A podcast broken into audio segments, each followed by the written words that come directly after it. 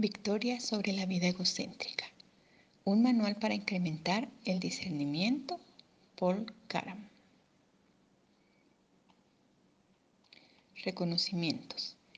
Deseo expresar mi agradecimiento especial a las siguientes personas. Al reverendo Pedro Jurca, quien nos prestó a varios de los miembros de su personal que fueron vitales en la traducción de este libro al español. A Mercy Pineda por sus habilidades editoriales y numerosas horas de trabajo detrás de la computadora que tanto han enriquecido la traducción de este libro. A Marta de Rodríguez, quien sacrificó sus vacaciones para mejorar la gramática y la expresión global de esta obra a Marlene Zacapa por su pericia en la revisión final de este libro. Rigoberto Castro por su valiosa capacidad de edición y lectura de corrección. Claudia, Rebeca y Raquel Molina por su valiosa ayuda editorial. A Giuliatti Purnomo, quien pasó cientos de horas traduciendo cuidadosa y meticulosamente la serie de madurez cristiana al indonesio para su país natal a todos los miembros de mi iglesia, quienes considero de los mejores santos del lugar alguno, los que fielmente me han respaldado con sus oraciones, actitudes de aliento y me han concedido la libertad de dedicar mi tiempo a la composición de estos cursos. A mi esposa Betsy por su respaldo, aliento, pericia en la impresión del texto y alto grado de excelencia. Victoria sobre la vida egocéntrica, claves para encontrar la liberación de las ataduras del yo, enriquecer nuestra relación con Dios y con los demás, entrar en nuestra herencia y dar fruto divino. Dedicatoria. Con profunda gratitud y amorosa estima, esta serie de madurez cristiana está dedicada al honorable Brian J. Bailey presidente de la Confraternidad Internacional Sion, un padre espiritual para mí desde la juventud y un capacitado maestro de los sagrados misterios del reino de los cielos. Su vida ejemplar y ministerio han inspirado mi amor por Cristo y por su verdad. Siempre ha sido para mí y para todos los que le conocemos el caballero cristiano ideal, irreprensible y caritativo sobre todo un hombre aprobado por Dios, alguien a quien Dios muestra su rostro. Callejones sin salida, rutinas, hábitos arraigados, ideas fijas, vicios, complejos, conflictos y tormentos. Todas estas son prisiones de la vida egocéntrica de las que el hombre no puede o no sabe cómo liberarse. Este libro no fue escrito para inconversos, sino para cristianos nacidos de nuevo y llenos del Espíritu Santo que están luchando contra estas mismas cosas. Si bien es cierto que el creyente lucha contra un sistema mundial impío y contra Satanás, estos no son sus mayores enemigos. Debemos admitir que nuestro mayor problema no es Satanás, ni sus demonios o ángeles caídos. Tampoco los principados y potestades, ni el mundo de sus atractivos y grandes presiones. No. Nuestra gran batalla y problema reside en nosotros mismos, precisamente en el centro de nuestro ser, porque es desde el interior que le abrimos o cerramos la puerta a Dios o a Satanás y el mundo. Si el corazón enemigo que enfrentamos está dentro de nosotros mismos, en nuestros corazones, Jesús enseñó sobre los asuntos más críticos de la vida y el tema que enfatizó fue el del corazón. ¿Por qué? porque el corazón es, sin lugar a dudas, el punto crucial de todo asunto. Proverbios 4:23. Un corazón nuevo ha sido siempre la mayor necesidad de todo ser humano, pero Dios no ha dejado a su pueblo sin esperanza, porque ha provisto un medio para que cada uno de nosotros pueda tener un nuevo corazón y un nuevo espíritu. Esto no sucede con un toque instantáneo como por arte de magia, sino que este nuevo corazón surge paulatinamente, paso a paso, al permanecer nosotros dentro del plan que Dios tiene para nuestras vidas. El tema de este libro es cómo tener un corazón nuevo y ser liberados de las presiones, de las prisiones de la vida egocéntrica. Como dijo un escritor, ninguno de los métodos más avanzados de la ciencia y del análisis humano actual pueden soltar al hombre de sus ataduras reales. Y eso es porque ignora la fuente del problema humano. El problema está en el corazón, en un ego innato y voraz. Ah, el egocentrismo. Como verá usted a través de este manual, está en el fondo de las muchas prisiones que el hombre crea para sí. No, Satanás no es nuestro mayor enemigo. Los grandes adversarios que el hombre enfrenta son los aspectos que nuestra vida egocéntrica, no redimidos, no sometidos y ocultos. Desde hace algún tiempo es mi convicción que la iglesia y no el mundo es la que debe tener las respuestas a los males de la humanidad, pues los problemas reales del hombre son espirituales. Esperamos de todo corazón y es nuestra oración que este manual sea parte de la respuesta. Victoria sobre la vida egocéntrica, un manual para el discernimiento crecido. Victoria sobre la vida egocéntrica es un enfoque sobre el tema del crecimiento cristiano. La meta de este libro es lograr que nuestra mente y nuestro corazón estén libres de todo conflicto y encontremos respuestas duraderas a los males que nos están privando de gozo y de paz. Este es también el profundo deseo y objetivo de nuestro Señor Jesucristo, cuya verdad nos ha sido presentada para hacernos libres, porque Él ha comprado vida para nosotros y vida en abundancia. Juan 10:10. Desde el inicio de la raza de Adán, el hombre se ha hundido en abismos mentales, emocionales y espirituales y desconoce la forma de librarse de ellos. El hombre se ha encerrado en prisiones de la vida egocéntrica, tales como rutinas, hábitos, vicios, ataduras y pasiones desordenadas de las cuales no puede o no sabe cómo escapar. Hasta los cristianos nacidos de nuevo y llenos del Espíritu Santo luchan contra estas cosas. Y aunque es verdad que el creyente tiene que bregar con el sistema mundial y con el diablo, este no es su mayor enemigo debemos reconocer que nuestro problema más grave no es Satanás. El problema reside en nosotros mismos, precisamente en el centro de nuestro ser. Es desde adentro que le abrimos o le cerramos la puerta a Dios o a Satanás y el mundo. Sí, nuestro mayor problema reside en nuestro ser, en el corazón. Esto lo podemos ver en Marcos 7, 20 al 23 y Mateo 15, 19 y 20. Mas Dios no ha dejado al hombre sin esperanza, pues le ha provisto la forma de tener corazón y espíritu nuevos a través de un nuevo pacto. Sin embargo, esto no sucede de inmediato como por arte de magia, sino paulatinamente a medida que obedecemos a Dios. Jesús enseñó acerca de los asuntos más cruciales de la vida humana y enfatizó el tema del corazón más que cualquier otro porque ciertamente el corazón es el punto de partida de todo asunto. Proverbios 4:23. La necesidad de un nuevo corazón es y siempre ha sido la mayor necesidad del ser humano. Esto lo vemos en Marcos 3:5, Marcos 6:52, Marcos 8:17, Marcos 10:5 y Marcos 16:14. Satanás no es nuestro mayor problema. Las áreas no redimidas, no sometidas y no iluminadas de la vida egocéntrica son los mayores obstáculos que el hombre enfrenta. Tenemos una naturaleza pecadora. Incluso después de que Satanás y todos sus espíritus malignos sean encerrados y eliminados, el hombre seguirá teniendo una naturaleza egoísta, obstinada y rebelde con la cual batallar. Vemos esto en Zacarías 14, del 16 al 21. Satanás será atado por mil años, como lo muestra Apocalipsis 20. Pero todavía la naturaleza humana se resistirá y rebelará contra Dios. Es por eso que no podemos culpar a Satanás de todo. Si Satanás fuera quitado de escena hoy, todos nuestros problemas no desaparecerían inmediatamente, porque hay una naturaleza resistente y voluntariosa que reside en lo profundo del hombre. Satanás logra entrar en donde encuentra una debilidad o en donde hay una puerta abierta que lo acoge. Por lo tanto, el mayor problema no es Satanás, sino nuestro corazón. Las áreas no redimidas, no rendidas y oscuras de la vida egocéntrica invitan a Satanás a entrar.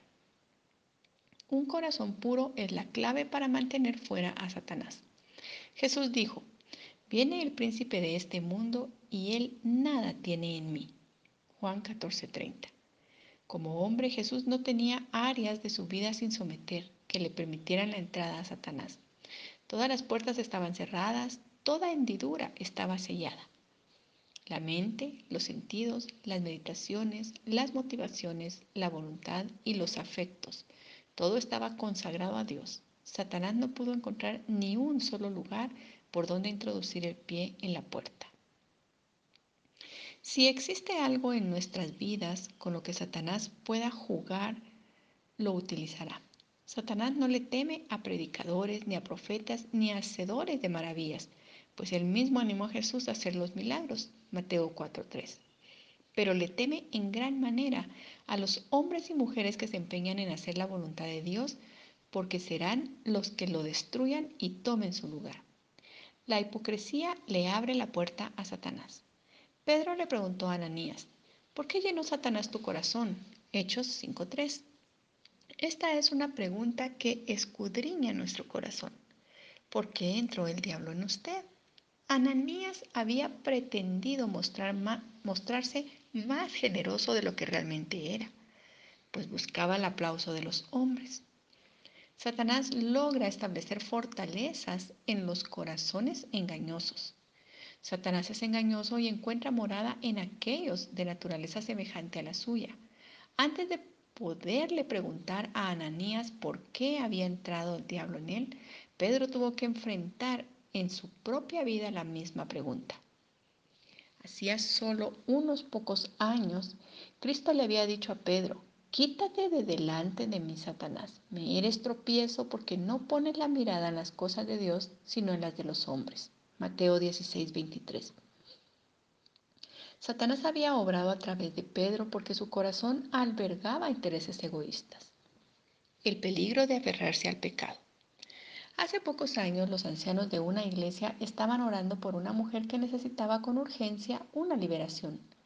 Había estado relacionada con el ocultismo en el pasado y continuaba dándole cabida a otros espíritus, haciéndose necesario expulsar de ella aproximadamente a 60 demonios. Los ministros oraron con fervor y pudieron echar fuera a todos los espíritus menos a uno. Este pequeño demonio habló entonces a través de la mujer y dijo, yo quiero salir, pero ella no me deja. La mujer deseaba retenerlo para continuar con viejos hábitos y recibir todavía ese tipo de dirección espiritual. Dios le dio la alternativa diciéndole, mi poder está aquí para liberarte si así lo deseas. Lamentablemente, la mujer escogió aferrarse a sus costumbres psíquicas y muchos espíritus más retornaron apresuradamente a ella. Esto lo vemos en Mateo 12, 43 al 45. Por lo tanto, nosotros podemos ver que en realidad Satanás no es el problema, sino el corazón. A ella le encantaba lo que practicaba y Satanás tenía una posesión establecida en su vida porque ella lo acogía. Satanás prospera en la gente cuya naturaleza es afín a la suya. Las declaraciones atrevidas, precipitadas y confiadas invitan a Satanás a entrar. Satanás os ha reclamado para zarandearos como a trigo. Lucas 22 del 31 al 34. Satanás vio cierta paja en la vida de Pedro y lo puso a prueba en alguna de sus desafiantes aseveraciones. Declarar algo con imprudencia y osadía es como agitarle una bandera roja a un toro. Satanás vendrá en embestida. Pedro estaba presumiendo de ser más dedicado que los demás al decir que jamás abandonaría al Señor, aun si los demás lo hicieran. Esto lo vemos en Marcos 14 del 29 al 31. Pedro por sus declaraciones impetuosas se expuso a una prueba innecesaria. Dios le permite a Satanás probarnos en las aseveraciones que hacemos, especialmente cuando no son ciertas. Podemos evitar pruebas innecesarias y mantener alejado a Satanás andando en sabiduría y humildad. El amor a un mal hábito. El poder de un mal hábito radica por lo general en el amor que le tenemos. El hombre logra una liberación permanente hasta que cambia sus deseos, porque las ataduras siempre regresan cuando son alimentadas. En realidad, todo lo que hacemos por costumbre nos causa adicción. Muchos cristianos genuinos anhelan ser liberados de sus malos hábitos, pero todavía existe una parte de su ser que ama lo que están haciendo. Por lo tanto, Dios debe tratar con la voluntad y los deseos, si se lo pedimos. Dios puede obrar en nuestros corazones para que deseemos y hagamos su voluntad. Filipenses 2.13. Deje que Dios trate con el amor de su hábito, entréguele su corazón y permítale cambiar sus deseos. Proverbios 22, 23, 26. Muchos de los que anhelan caminar en la senda de la santidad concluyen diciendo es muy difícil e inalcanzable para mí. Quizá andar en este camino no sea fácil, pero es posible por su gracia. La falta de perdón, la renuencia a perdonar le abre la puerta a Satanás. Satanás, un amargado y resentido, tiene comunión con aquellos de su misma naturaleza. Muchas veces las personas no se sienten perdonadas por Dios porque no han perdonado a otros. Esto lo vemos en Marcos 11:26. Cuando un hombre no perdona a otro, se ata a aquel con el cual está resentido y sus pensamientos están diariamente controlados por la persona a la que no ha perdonado. La falta de perdón entrega al hombre a los verdugos. Esto lo vemos en Mateo 18, 21 al 35. La depresión y la tensión resultan de mantenernos resentidos. Pablo nos dice que si no perdonamos, Satanás ganará ventaja sobre nosotros. Esto lo vemos en 2 Corintios 2, del 10 al 11. El perdón no siempre es un sentimiento, es un acto de la voluntad con ayuda de la gracia divina. La terquedad y no se apartaban de sus obras ni de su obstinado camino. Esto lo vemos en jueces 2.19. No podemos culpar a Satanás por todo. Ser terco y voluntarioso es el verdadero problema que tiene el hombre. No es Satanás. ¿Sabía usted que la mayor dificultad que enfrenta un misionero cuando sale a las misiones es llevarse bien con los otros misioneros? Este es un problema del corazón, no causado por Satanás. Pablo y Bernabé se separaron a raíz de un desacuerdo muy acalorado y ninguno de los dos estuvo dispuesto a ceder. Esto lo vemos en Hechos 15, 36 al 41. Bernabé endureció su corazón, escogió otro camino y desapareció totalmente de la narración del libro de los Hechos. A partir de ese momento es poco lo que oímos de él. Bernabé pudo haberse mantenido a la cabeza en el resto del libro de los Hechos, pero al permitir que su corazón se ofendiera, escogió el plan B.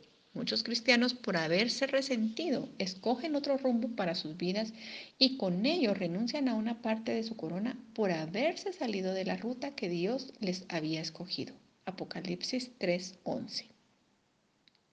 Las inseguridades. Las inseguridades, unidas a otras áreas de flaqueza, hacen al hombre vulnerable a las opresiones del diablo. Lea números 5, 12 y 14. En el versículo 14, un espíritu de celos cayó sobre cierto varón porque pensó que su esposa le había sido infiel, lo cual no era cierto. Sus imaginaciones, así como la sospecha y la inseguridad, fueron las aberturas por donde entró la opresión diabólica y operó por medio de él. No se preocupe por reprender el espíritu de celos, sino que edifique la vida interior del hombre con la palabra de Dios, el poder del Espíritu Santo, una mente renovada y la gracia de Dios. La falta de disciplina. Obrar en forma indisciplinada expone al creyente a los ataques del enemigo. Proverbios 16:32 y Proverbios 25:28. Cuando las personas llevan una vida floja y sin disciplina, los muros protectores se derrumban, haciéndolas vulnerables al ataque de espíritus malignos. Darle cabida a las drogas, alcohol e inmoralidad son ejemplos de no gobernar en absoluto nuestro espíritu. Todas estas cosas hacen que desmoronemos los muros que Dios ha levantado a nuestro alrededor y permiten que malos espíritus ganen acceso y dominio. Asimismo, la desobediencia y la pereza derriban estos muros de protección, permitiendo que los hombres sean mordidos por la serpiente. Esto lo vemos en Eclesiastés 10.8. Tome asiento por un rato y haga una lista de las cosas que podrían estar echando abajo el muro protector que Dios ha puesto a su alrededor. Las imaginaciones. Las imaginaciones también le permiten al enemigo avanzar sobre nosotros. Segunda, Corintios 10, 3 al 5, Génesis 37, 28 al 35. Jacob pensó o imaginó que su hijo José estaba muerto. José no estaba muerto. Ya se trate de una idea basada en la realidad o en la suposición, podemos sufrir mucho con la mente. Por 22 años los pensamientos le produjeron a Jacob un espíritu angustiado. Jacob pasó muchos años de duelo y depresión debido a las imaginaciones que su mente concebía. Dios desea liberarnos de nuestras mentes naturales. El amor al mundo. Pablo dijo, de más me ha desamparado, Demas me ha desamparado amando este mundo. Segunda Timoteo 4:10. No podemos culpar a Satanás por la caída de los demás. Él tuvo una enseñanza inmejorable. Vio milagros asombrosos, experimentó el poder de Dios, tuvo una magnífica comunión cristiana y le fue dado un excelente ejemplo de Pablo. Demas amaba este mundo y el problema estaba en su corazón, no en Satanás ni en la falta de comunión cristiana, tampoco en los pretextos que la gente acostumbra dar para justificar su caída. Las motivaciones perversas. Hechos 20, 29 al 31. Pablo había predicado en Éfeso por espacio de tres años advirtiéndoles diariamente que estuvieran arraigados, afirmados y establecidos en Dios y en su palabra. Porque llegaría un día en que Él ya no estaría con ellos. Iban a tener que seguir firmes por sí mismos, bajando un liderazgo joven y serían probados. Cada iglesia y cada individuo en particular será aprobado en algún momento. Pablo predicó más de mil veces ahí, pero a pesar de sus exhortaciones y ruegos, varios miembros de la congregación eran movidos por otros intereses. Algunos querían atraer discípulos hacia sí mismos. Podemos darnos cuenta de que Satanás no es el problema, sino las áreas no redimidas en la vida egocéntrica. Renuencia a admitir nuestras faltas. Un día un pastor le preguntó a un hombre en un sanatorio, para enfermos mentales. ¿Qué preferiría usted que le dieran la razón o que lo sacaran de aquí? Su respuesta inmediata fue, preferiría que me dieran la razón. Dicho sea de paso, por esa misma actitud fue llevado a ese lugar. Segunda Timoteo 2, 25 y 26. Estoy convencido de que muchas veces la única manera de recuperarnos del lazo del enemigo es admitir la verdad acerca de vosotros mismos y no justificar vuestros comportamientos o defender nuestra posición. A menudo el único camino para obtener liberación es confesar, tengo un problema, estoy, esto es lo que soy. Entonces, por negarse a aceptar su propia verdad, hay cristianos que nunca quedan libres de sus ataduras. Y Satanás continúa teniendo dominio sobre esas áreas de sus vidas. Job quedó libre de su prueba solo después de reconocer y admitir su falta. Salomón fue un gran predicador que se apartó de Dios en momentos de gran éxito. Primera Reyes 11. El Señor, siéndole fiel, levantó un problema, un enemigo, para tratar de llamar su atención y volverlo al buen camino. Salomón no recibió el mensaje, así que Dios le envió un problema tras otro. Primera Reyes 11, 13 al 23. Entonces Salomón hizo lo que hace la mayoría de predicadores que han recaído, pelear contra el enemigo en lugar de volverse a Dios. Muchos cristianos y predicadores se han caído, no pueden discernir si es Dios o Satanás el que les envía el problema. Nosotros sabemos quién lo envió cuando hay pecado en nuestras vidas. Muchos ministros que se han descarriado, en vez de reconocer que Dios se está ocupando de ellos y que intenta darles un giro, dicen que el enemigo está empeñado en destruirlos a ellos y a su ministerio. y le piden a la gente más dinero para luchar contra el diablo. Isaías 9, 9 al 13. Y por consiguiente, el problema no es Satanás. Dios solamente lo usa para disciplinarnos y para que sea el factor de oposición que nos haga progresar. El verdadero problema es nuestro corazón. Satanás está aquí únicamente para probarnos. Apocalipsis 2.10 y 20.10. Cuando Dios haya terminado de usar al diablo para probarnos, lo destruirá. Las motivaciones incorrectas, la rebeldía, la autoconmiseración, la ingratitud, la, la renuencia a perdonar la dureza de corazón, la lectura de material indebido, escuchar música indebida, el pasar en lugares indebidos y en mala compañía. Todas estas son las verdades, son las verdaderas razones por las cuales se introduce Satanás. Quizás lo que necesitamos es más arrepentimiento y reprender menos al diablo por cualquier causa. Hay ocasiones en que lo más apropiado es encender la luz y no, no reprender a las tinieblas. La necesidad de un nuevo corazón.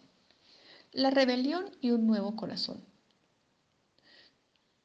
La rebelión y un corazón duro fueron los mayores problemas de Israel y también son los nuestros. Nehemías 9, 26 al 30. La necesidad más grande de la humanidad siempre ha sido tener un corazón y espíritu nuevos. Por eso Dios proveyó un nuevo pacto mediante el cual un nuevo corazón fuese posible y accesible a todas las personas dispuestas a someter su vida a esta operación. Jeremías 31, 31 al 33, Ezequiel 11, 19 al 20 y Ezequiel 36, 25 al 27. Pero al no permanecer en la senda de Dios, frustramos esta obra. ¿Qué queremos decir por corazón? Cuando las escrituras hablan del corazón, no se refieren a este órgano del cuerpo que bombea sangre. Lo que da vida y estímulo al cuerpo, al resto del cuerpo, no es el corazón físico y carnal que está en el centro del pecho. Cuando la palabra de Dios habla del corazón, se refiere al centro mismo de nuestro espíritu al meollo de, de nuestro ser en el cual reposan nuestras más profundas motivaciones. Este también es el lugar de concentración de nuevos verdaderos problemas. El corazón es realmente mucho más profundo que la mente. Aunque en la mente tenemos también muchos problemas, la mente es el instrumento de análisis y de lógica. Pero el corazón le dicta a la mente lo que debe meditar. El corazón es el asiento de nuestros afectos, motivaciones y objetos de adoración. La, meta, la mente recibe estímulo de parte del corazón.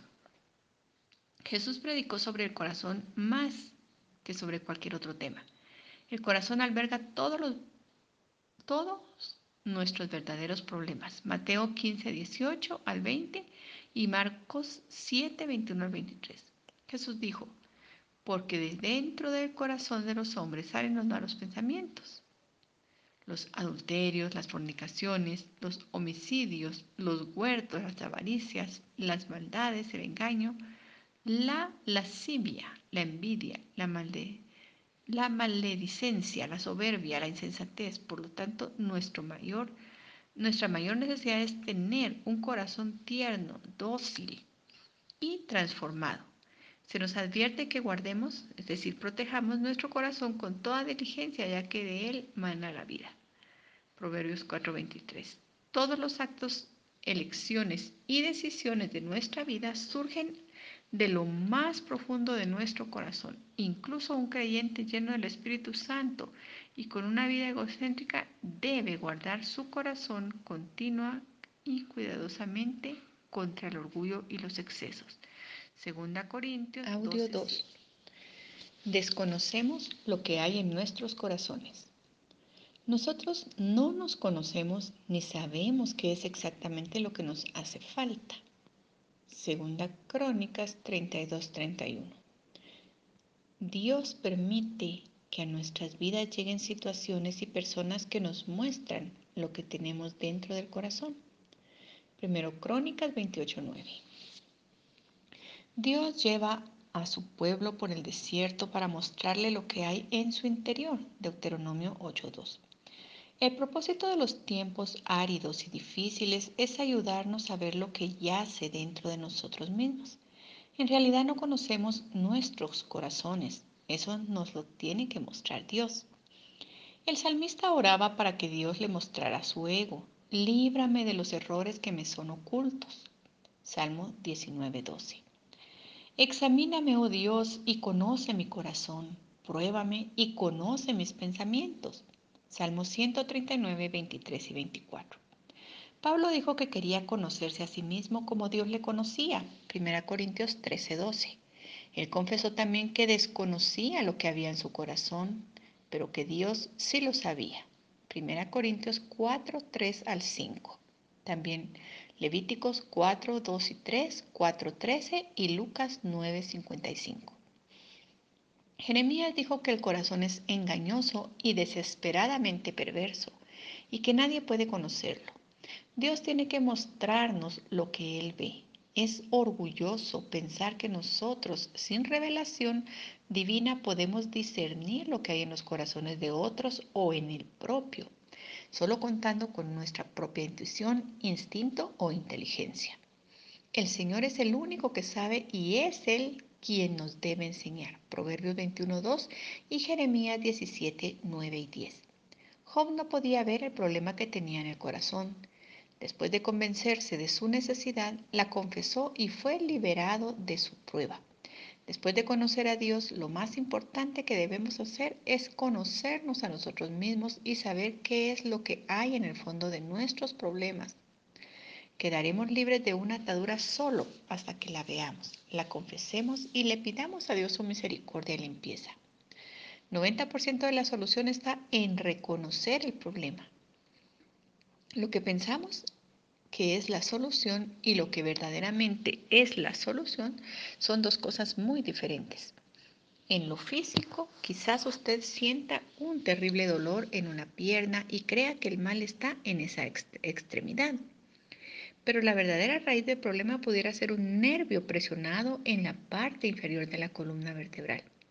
Esta analogía se aplica también a la vida espiritual. Debemos pedirle a Dios que nos muestre cuál es la raíz de nuestras luchas. Quizás nos sorprendamos. La dureza del corazón. No endurezcáis vuestro corazón.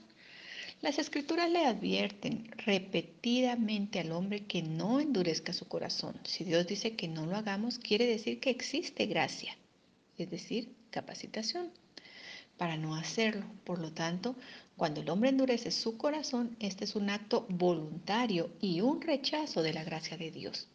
Esto lo vemos en Hechos 3.8, Hechos 3.15, Hechos 4.7, Salmo 95.7 y 8, Deuteronomio 15.7, 1 Samuel 6.6, Proverbios 28.14, Deuteronomio 5.20, 2 Crónicas 36.12 y 13, Marcos 3.5, Marcos 6:52, Marcos 8:17, Mateo 19:8. Los apóstoles mismos tenían que cuidarse diariamente de esto. Marcos 6:52. ¿Qué es un corazón endurecido? El endurecimiento comienza cuando algo ofende o hiere a un individuo. Entonces su corazón se cierra. Si se nutre la ofensa, aumenta la amargura del corazón. Si la persona continúa endureciendo su corazón, el despecho y la rebeldía se arraigan en él. Cada vez que el hombre se endurece, se entierra más en un hoyo. Si no cesa el endurecimiento del corazón, ello puede llevar al suicidio. Este tema se desarrollará más adelante a través del curso. Cuando una persona endurece su corazón, ha rechazado la gracia disponible. La gracia, que es la capacitación divina, siempre está disponible cuando estamos necesitados o heridos. Hechos 4:16, 2 Corintios 12, 9 y 10. Pero recuerde que Dios nunca permite que su pueblo sea probado más allá de lo que es capaz de soportar. 1 Corintios 10, 13. Por lo tanto, cuando ocurran ofensas, frustraciones o aún desastres, la gracia está disponible instantáneamente pero inmediatamente nos enfrentamos con una decisión. Me endureceré y continuaré con la ofensa, o buscaré al Señor para que me sostenga con su gracia. Cuando una persona se amarga es porque ha escogido rechazar la gracia divina y ha preferido endurecerse. Hechos 12:15. Es una decisión. ¿Cómo endurece el hombre su corazón? A través de la práctica. Al igual que un levantador de pesas robustece su hombro, su hombre exterior con mucho ejercicio metódico y vigoroso, así también se endurece el hombre interior. A medida que el hombre practica el endurecimiento cuando le ofenden, aparecen callosidades y el corazón se vuelve duro. Los corazones se endurecen por el ejercicio. Endurecer el corazón es el primer paso hacia el abismo. La mayoría de los problemas mentales y emocionales pueden rastrearse hasta llegar al momento en que la persona se endureció, cuando fue lastimada. Si la persona continúa practicando el endurecimiento de corazón, cada vez que alguien la agravia, puede hundirse tan profundamente en el abismo que no podrá lidiar después con sus sentimientos y hasta con su vida, pudiendo convertirse en una víctima del suicidio.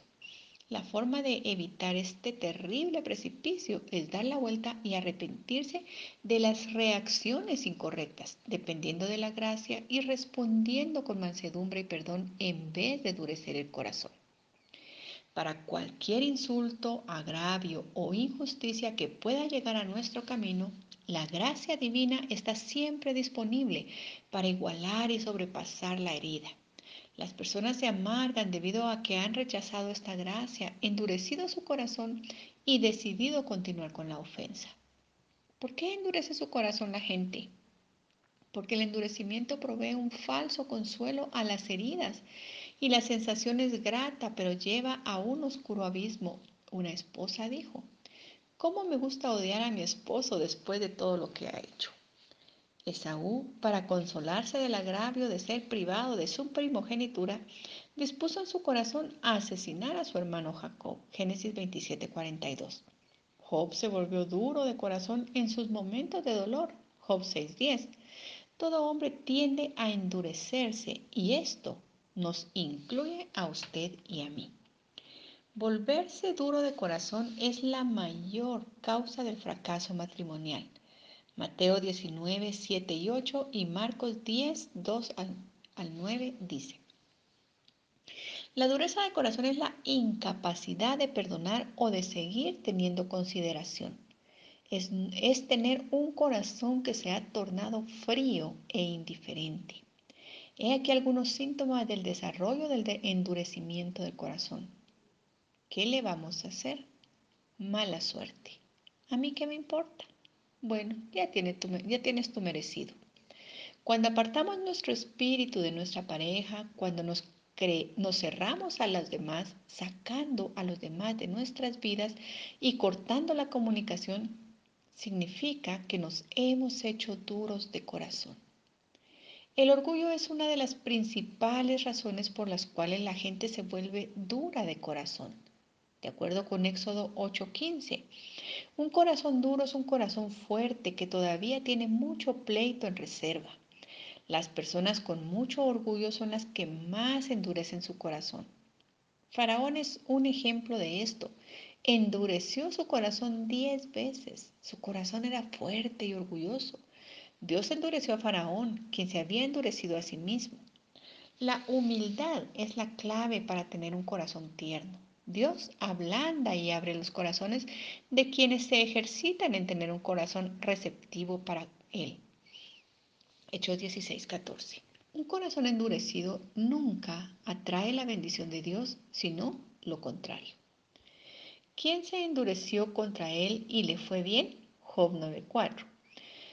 Cuando nos endurecemos contra un individuo o circunstancia, es contra Dios que nos estamos endureciendo, pues ha sido Él el que permitió dicha situación. Podemos observar en las escrituras que cada vez que alguien se volvió duro de corazón, no atrajo la bendición de Dios, sino su ira. Dios no puede bendecir a un corazón endurecido. De hecho, un corazón endurecido le dice al Espíritu de gracia, aléjate de mí, prefiero nutrir mis malos sentimientos, pues yo tengo derecho a estar ofendido. Un corazón endurecido será juzgado por Dios. Josué 11:20. Cuando una persona se endurece una y otra vez y rechaza la gracia de Dios, después de un tiempo, Dios mismo empezará a endurecer ese corazón. Dios endurece a aquellos que se han endurecido repetidamente. Faraón es un ejemplo bíblico de esto. Esto lo veremos en Hebreos 10, 29. Victoria sobre la vida egocéntrica. La batalla entre dos naturalezas. ¿De dónde vienen las guerras y los pleitos entre vosotros? ¿No es de vuestras pasiones las cuales combaten en vuestros miembros? Santiago 4.1. El mensaje de Santiago no es para el hombre no redimido ni para el incrédulo. Él está hablándole a cristianos lavados en la sangre de Cristo y llenos del Espíritu de Dios. Dentro de nosotros hay realmente una guerra, pero es una guerra que podemos ganar por la gracia. ¿Por qué soy así? Génesis 25, 22 al 23. Esta es la pregunta de los siglos. Señor, ¿por qué soy así? ¿Por qué me siento de esta manera? ¿Qué me pasa? En tiempos lejanos, Rebeca experimentó una lucha similar dentro de sí. En vez de recurrir al psiquiatra para obtener soluciones, fue directamente al Señor y le preguntó, Señor, ¿por qué estoy así? Dios le respondió diciendo, existen dos géneros de personas dentro de ti.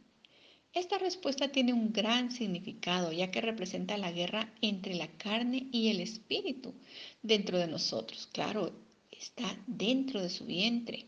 Tenía gemelos. Jacob representaba al hombre espiritual y Esaú al hombre carnal. Pero la aplicación y significado de esta alegoría es notable para cada uno de nosotros. Los creyentes de Corinto, a pesar de ser nacidos de nuevo, llenos del Espíritu, santificados y poseedores de todos los dones del Espíritu Santo, tenían batallas terribles con la carne. Pablo los llamó carnales. Estaban plagados de envidia y conflictos. Algunos estaban cayendo de nuevo en inmoralidad y borracheras. ¿Cómo podrían ser creyentes en quienes moraba Cristo si actuaban de esta manera? Tenemos una naturaleza pecaminosa. Primera Juan 1.8. Si decimos que no tenemos pecado, es decir, nuestra naturaleza, nos engañamos a nosotros mismos y la verdad no está en nosotros. La palabra de Dios afirma que tenemos una naturaleza pecaminosa y que debemos confesar que la poseemos. El negarlo es engaño. Primera de Juan 1.9, Jeremías 17.9, Isaías 6.5 y Romanos 7.24. Primera de Juan 3.9. Todo el que es nacido de Dios no practica el pecado, porque la simiente de Dios permanece en él y no puede pecar porque es nacido de Dios. Cristo en nosotros no puede pecar. Él es esa simiente santa nacida en nuestro interior y Él no puede pecar. Eso lo dice 1 Pedro 1.23. Con todo, a veces nosotros sí pecamos. A veces nosotros sí pecamos. ¿De dónde pues viene este pecado? Este pecado viene de la vieja naturaleza adámica con la cual nacimos. El apóstol Pablo, intérprete del nuevo pacto, declaró en tiempo presente, queriendo yo hacer el bien, hallo esta ley, que el mal está presente en mí, es decir, la vieja naturaleza, y que ya no soy yo quien hace aquello, sino el pecado que mora en mí. Romanos 7, 17 y Romanos 20 y 23. Pablo aclara todavía, queda una naturaleza de pecado residente en los miembros de nuestro cuerpo. Eso lo dice en 1 Corintios 9, 27 y en 2 Corintios 12, 7. Jesucristo tuvo dos naturalezas. Él, él era el Hijo del Hombre. Su cuerpo fue hecho por la sustancia de María de la raza de Adán. Él era de la simiente de David y de Abraham, por lo tanto su cuerpo fue formado exactamente como el nuestro. Jesús fue hecho en semejanza de carne de pecado, eso lo dice Romanos 8.3. Y fue tentado en todo como nosotros. Eso lo dice Hebreos 2.14 al 18 y el 4.15. Pero nunca se doblegó ante el pecado. Jesús fue y es también el Hijo de Dios tanto su espíritu como su alma son eternos. Él descendió del cielo para habitar en un cuerpo de carne de pecado. Como hombre que vive en un cuerpo de carne humana pecadora, condenó al pecado en la carne al no ceder nunca a los deseos de ésta. ¿Cuál es el remedio para la vieja naturaleza? Cuando nacemos de nuevo, Cristo entra en nosotros y empezamos a tener una nueva naturaleza. Él literalmente nace en nosotros como una semilla. Eso lo dice 1 Pedro 1.23. Cristo desea crecer en nuestro interior hasta estar totalmente formado. Gálatas 4:19. Pero ¿acaso no es verdad que incluso después de haber nacido de nuevo y de ser llenos del Espíritu Santo, existen muchas batallas con la carne? La carne, el viejo hombre, la vieja naturaleza, el hombre carnal, son todos sinónimos de que describen aquellos con con que nacemos. La que se encarga de lidiar con nuestra carne vieja naturaleza y viejo hombre es la experiencia de Romanos 6.6. Romanos 6.6 es una experiencia definitiva y absoluta que debe ser diferenciada del nuevo nacimiento y de la llenura del Espíritu Santo, sabiendo que nuestro viejo hombre fue crucificado juntamente con él para que el cuerpo del pecado sea destruido, quede inoperante la palabra sabiendo viene de un vocablo griego que significa conocimiento que resulta de la experiencia. Saber que nuestro viejo hombre fue crucificado no es un conocimiento puramente cerebral o algo que se capta por fe. Es un encuentro con Dios el cual anhela llevar a todo creyente a esta experiencia. Sucede algo dramático cuando se tiene la vivencia de Romanos 6.6. Queda sin poder, nuestro viejo hombre y la vieja naturaleza es arrestada y sometida para que tengamos dominio sobre él. Experimentar Romanos 6.6 nos da poder para decidirnos ya sea a favor de la santidad o a favor de la carne. Cuando usted compara cuidadosamente todos los demás pasajes de la Escritura con este, observará que la experiencia de Romanos 6.6 no es la erradicación de la vieja naturaleza, esa todavía existe, pero está arrestada y puesta en la cruz. Se debilita más y más a medida que rehusamos alimentarla o ejercitarla. Pero nuestro nuevo hombre, Cristo en nosotros, se fortalece cada vez más a medida que lo alimentamos y ejercitamos.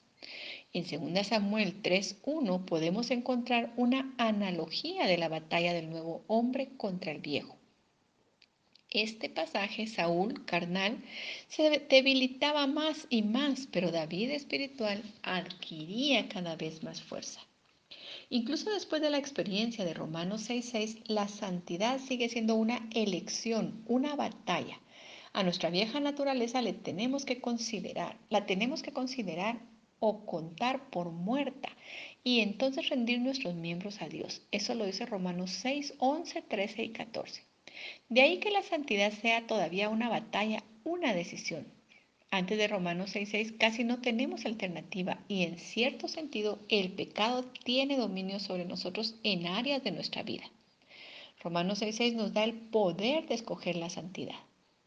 Romanos 6.6 coloca a nuestro viejo hombre en la cruz, lo arresta, pero no llevemos hasta los extremos la idea de estar muertos al pecado. Durante esta vida, la vieja naturaleza nunca es erradicada ni deja de existir en nuestros cuerpos mortales. En la, resurrección recibiremos nuevos cuerpos libres de la vieja naturaleza. La redención será completa hasta que hayamos resucitado. Romanos 8:23. Recuerde que el término muerte no significa el olvido. Tener un espíritu superior. Nuestra meta es alcanzar el nivel de un espíritu superior. Esto lleva al creyente a obtener el favor de Dios y de los hombres. Daniel lo tenía, eso lo vemos en Daniel 6.3. Un espíritu superior es el resultado de que la sabiduría haya entrado a nuestros corazones. Lucas 2.40 y 2.52. Es sabiduría saber cómo reaccionar y responder a la gente y a las situaciones. Asimismo, es la capacidad de ver las cosas desde la perspectiva de Dios. La sabiduría es el regalo de Dios al valioso escudriñador y él anhela impartírsela con liberalidad. Santiago 1.5. Un espíritu excelente no busca fallas, es misericordioso, no se queja, no manipula, no se irrita, no critica, no es abrasivo, se somete, es amable, no es cínico, es cálido, sincero, cooperador, no discute, no es rígido. Eh, es honesto, razonable, sin hipocresía, sin sarcasmo, no exaspera a la gente, es disciplinado, paciente, tolerante, firme, tiene buen gusto, no es vengativo, es comprensivo, es gentil, es lleno de gracia, no es arrebatado, no es áspero, es sin sospechas y sin enojos. La sabiduría produce un espíritu superior. Habrá un cambio en nosotros cuando empecemos a ver las situaciones a través de los ojos de Dios. Cesarán la crítica, las quejas y la ansiedad. Una mente renovada nos transforma totalmente en otra persona. La mayor parte de nuestros problemas surgen de no ver las cosas al modo de Dios. Isaías 55, 8 y 9. El Señor le habló un día a un pastor y le dijo, si pudieras ver lo que yo estoy viendo, harías lo mismo. Y cesó su preocupación. La sabiduría también nos ayudará a cumplir el mandamiento de 2 Timoteo 2, 24 y 25 de no ser contenciosos con aquellos que están en error, sino instruidos con paciencia y guiarlos al arrepentimiento. Además, la sabiduría produce en nosotros pureza de corazón. La sabiduría sabe distinguir entre un asunto y otro y evita prudentemente que clasifiquemos todas las personas y a todas las cosas en la misma categoría. La sabiduría es la clave para edificar un hogar, la sabiduría tiene siete columnas sobre las cuales se debe construir un, hogar. Esto lo vemos en Proverbios 9.1 y en Santiago 3, 13 y 18. La caída de la raza humana. Esto lo vemos en Génesis capítulo 3. Cuando nuestros primeros padres infringieron lo establecido por Dios en el paraíso, su caída hizo que todos nosotros cayéramos también porque estábamos en ellos. Lo que ellos hicieron fue perjudicial para cada uno de nosotros. Desde aquel entonces todas sus debilidades y tendencias han venido transmitiéndose a nosotros.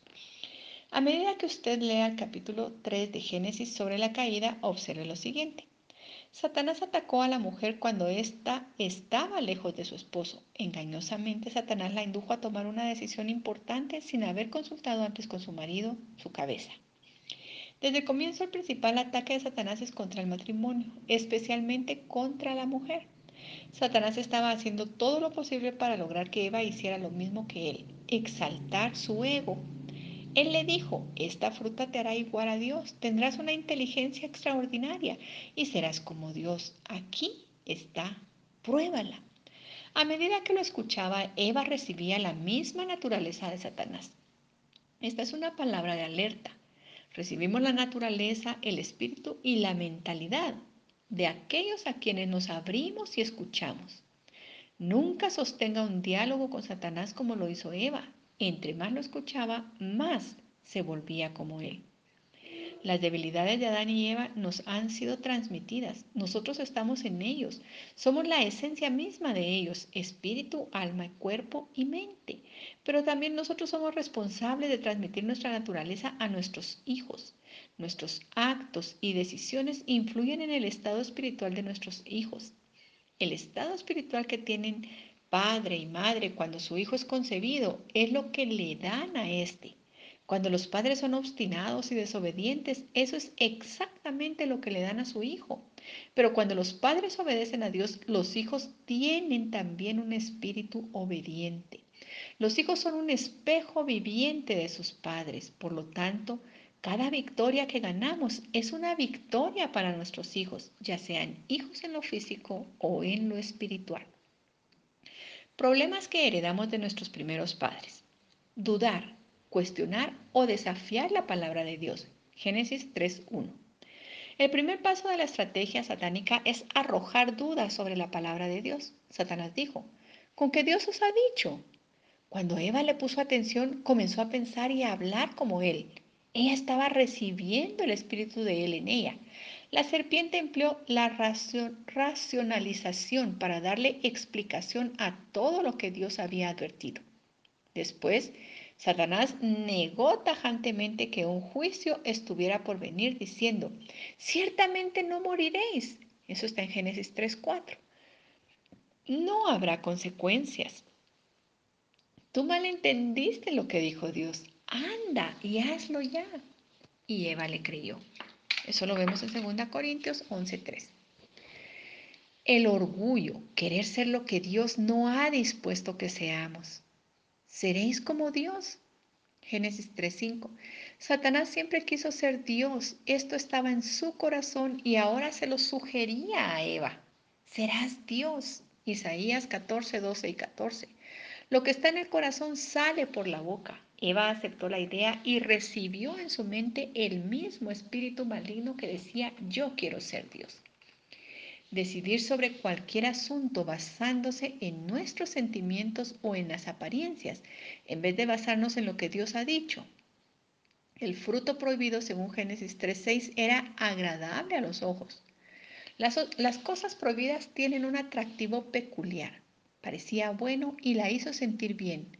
Eva se mantuvo mirando y pensando en el fruto. Finalmente la venció el encaprichamiento. Recuerde, nuestra vista y nuestras emociones son engañosas.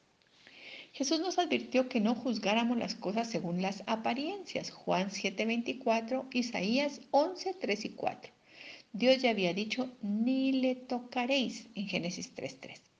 La mayoría de los pecados comienzan por los ojos, luego se fortalecen por las meditaciones, finalmente el pecado se vuelve un acto. El pecado, por lo tanto, puede ser cortado antes de que florezca. La curiosidad de saber lo que Dios no ha dispuesto que sepamos.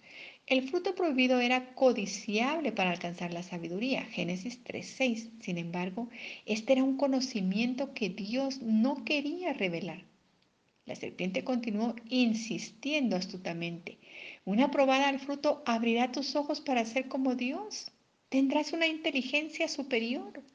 El objetivo de Satanás era que Eva se exaltara como él lo había hecho. Primera de Reyes 1.5. Satanás quería que ella actuara independientemente de Dios y de su esposo.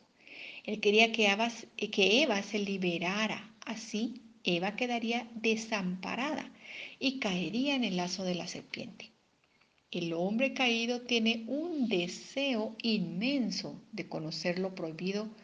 A la naturaleza caída le fascina el espiritismo, el mundo psíquico, lo misterioso, la astrología, la percepción extrasensorial, el control mental, la reencarnación, etc y anhela ser capaz de conocer y predecir el futuro. El hombre caído ama las teorías, las filosofías, la psicología y otras orogías que parecen inteligentes pero son falsas. Es por eso que las escrituras declaran, Dios hizo al hombre recto, pero ellos buscaron muchas perversiones. Eso está en, Eclesiastes 7, 29 y en Romanos 1, 21 y 22.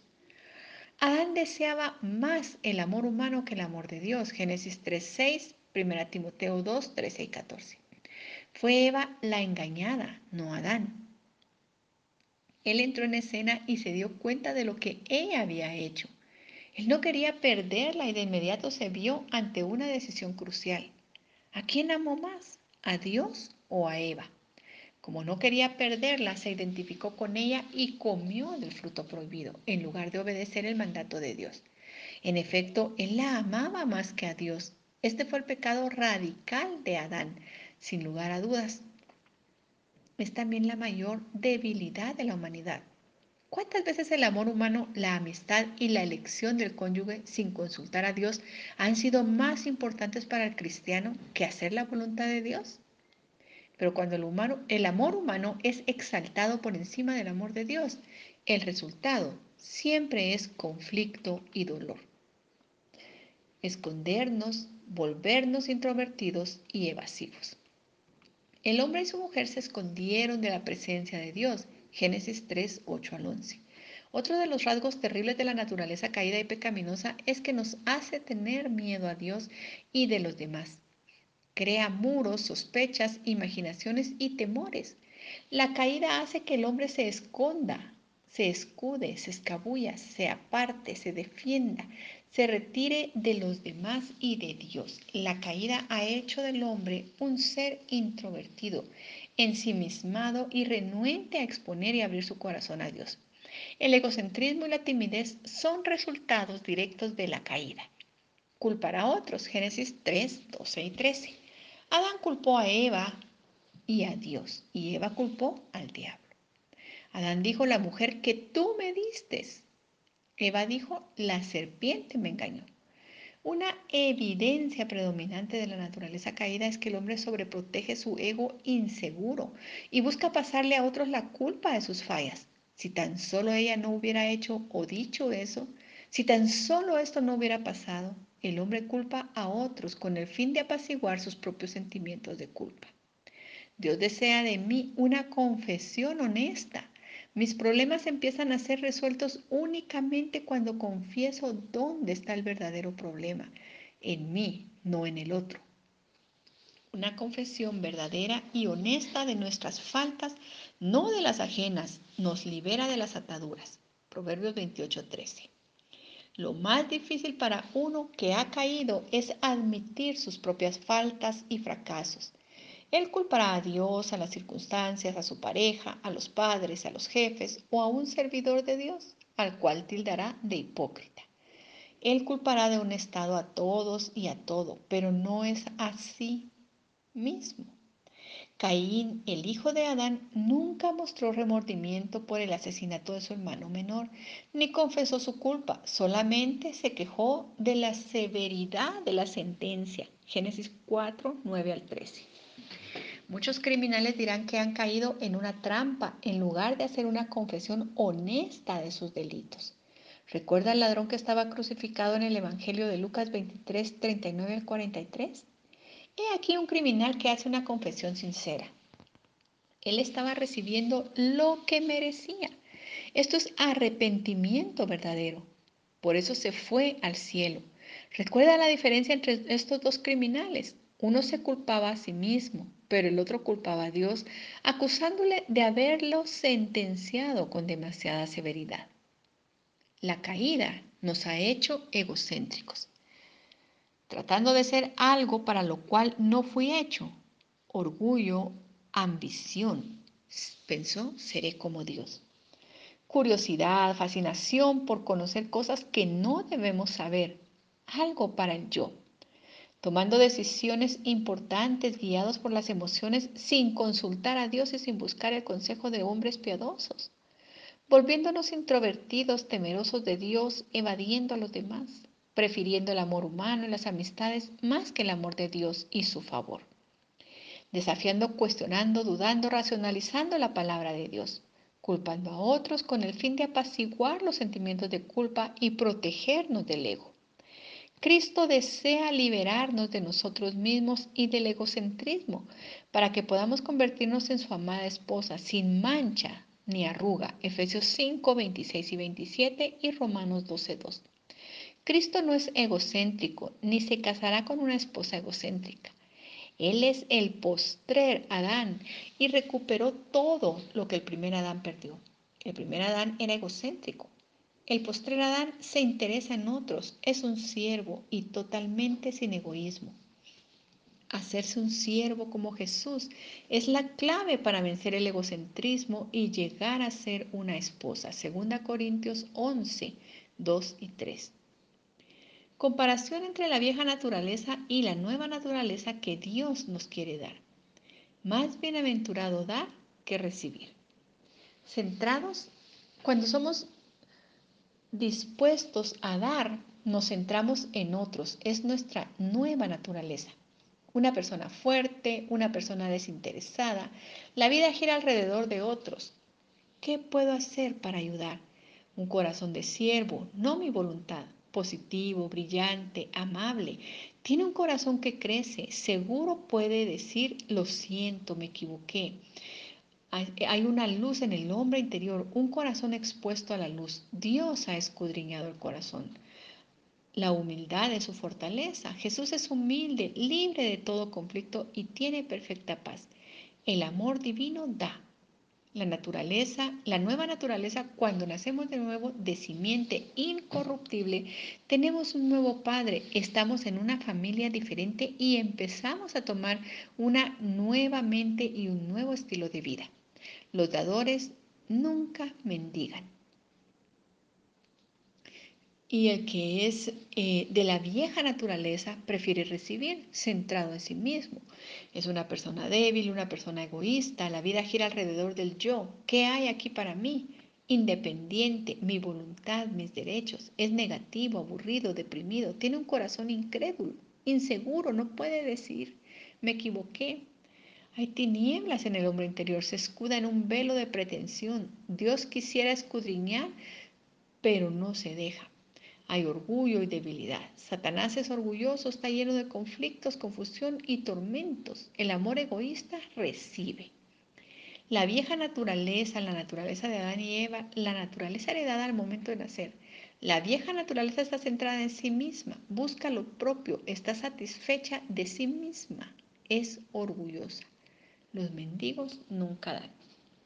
Resultado de la caída, el egocentrismo. Síntomas del egocentrismo. El orgullo, la ira, la autocomiseración, la susceptibilidad, las depresiones, estados de ánimo cambiantes, una tendencia a ofenderse y a resentirse, el rencor y otros conflictos. El egocentrismo significa justo lo que dice, todo gira en torno a mí, relaciona consigo mismo todo lo dicho y lo hecho. Por naturaleza, todos somos egoístas. Dios le preguntó a Adán, el padre de nuestra raza, ¿dónde estás? Dios le sigue haciendo la misma pregunta a los hijos de Adán.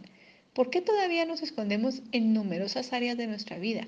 Es frecuente que por un mal transformado, desechados, rechazados, abusados, desatendidos, los individuos se encierran en sí mismos, construyen una pared a su alrededor y viven en su pequeño mundo. Dios desea atravesar esta corteza que se ha formado en torno al corazón. Nuestro hombre interior tiene muchos cuartos y cámaras internas. Les llamaremos nichos internos, los cuales en su mayoría están todavía trancados. Dios tiene la llave de cada una de esas áreas en donde nos hemos quedado prisioneros y sin dar fruta, dar fruto. De cada uno de estos nichos internos, Él quiere liberarnos. Su deseo es que le expongamos cada parte de nuestro ser y que demos fruto. Las señales del egocentrismo. Note la ausencia de un corazón de siervo semejante al de Jesús. Dice, no molestes mi rutina, déjame solo, déjame vivir en mi propio mundo. Todo me sale mal, no existe la justicia, mi vida ha sido dura, la vida me debe algo mejor. Todo el mundo está hablando de mí, todo el mundo está pensando en mí todo el día. ¿Qué gano yo en esto? ¿Cuál es mi beneficio? Me has ofendido e insultado, jamás te perdonaré. Perdonar es dar, yo solo recibo. Yo he tenido que trabajar duro para lograr lo que tengo. He tenido que pelear por cada centavo que, centavo que tengo. Los demás han tenido una vida fácil. Todo está en contra mía. Todo lo que el pastor dijo esta mañana iba dirigido hacia mí. No regresaré a esta iglesia. No tengo por qué soportar esto. Tengo mis derechos. Creí saber lo que quería. Nunca consideré lo que Dios pudo haber querido para mi vida. Nadie me entiende. Tú no has, tú no me has entendido. A ti no te importo. Has fallado en, en llenar mis expectativas y mis necesidades. A nadie le importo. Nadie me visita. Todos me evitan. Mis problemas son únicos.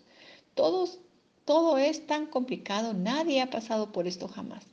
Tengo que pensar en mi felicidad. Me lo debo a mí mismo. Merezco algo mejor. Mi identidad, mi individualidad, mis deseos, mi reputación, mis planes de vida.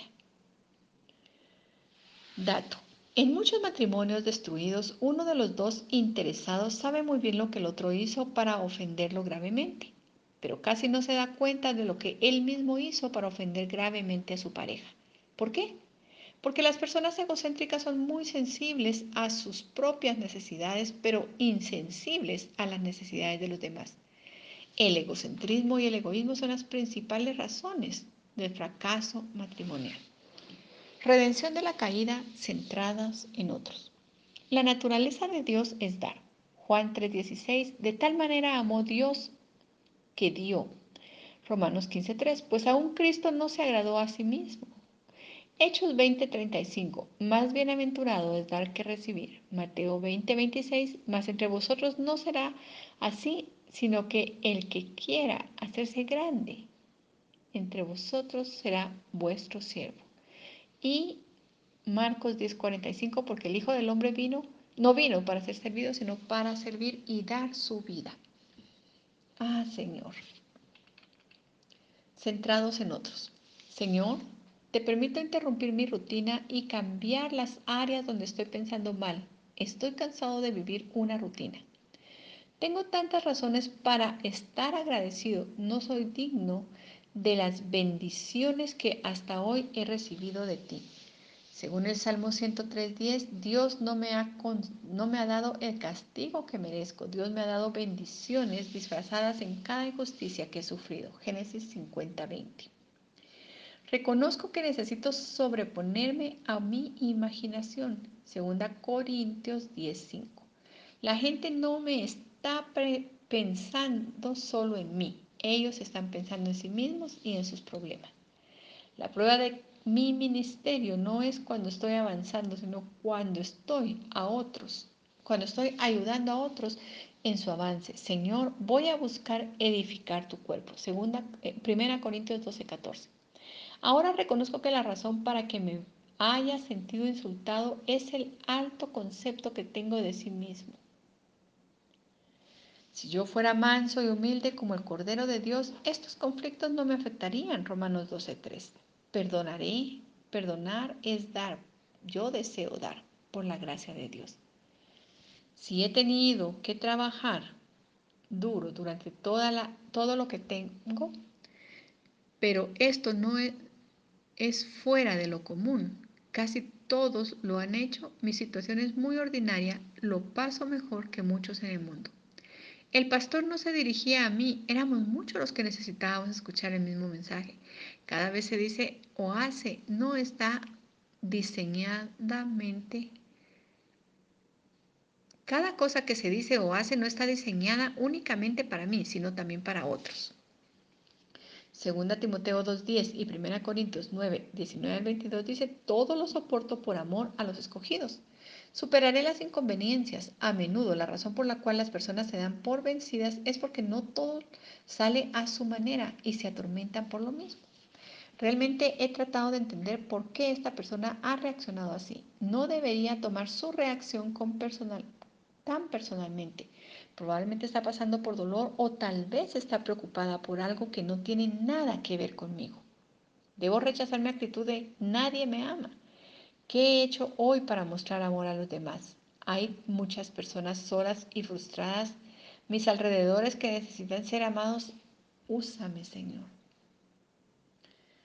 Yo sé que mis problemas no son extraordinarios. Cada quien tiene pesares. Señor, ayúdalos.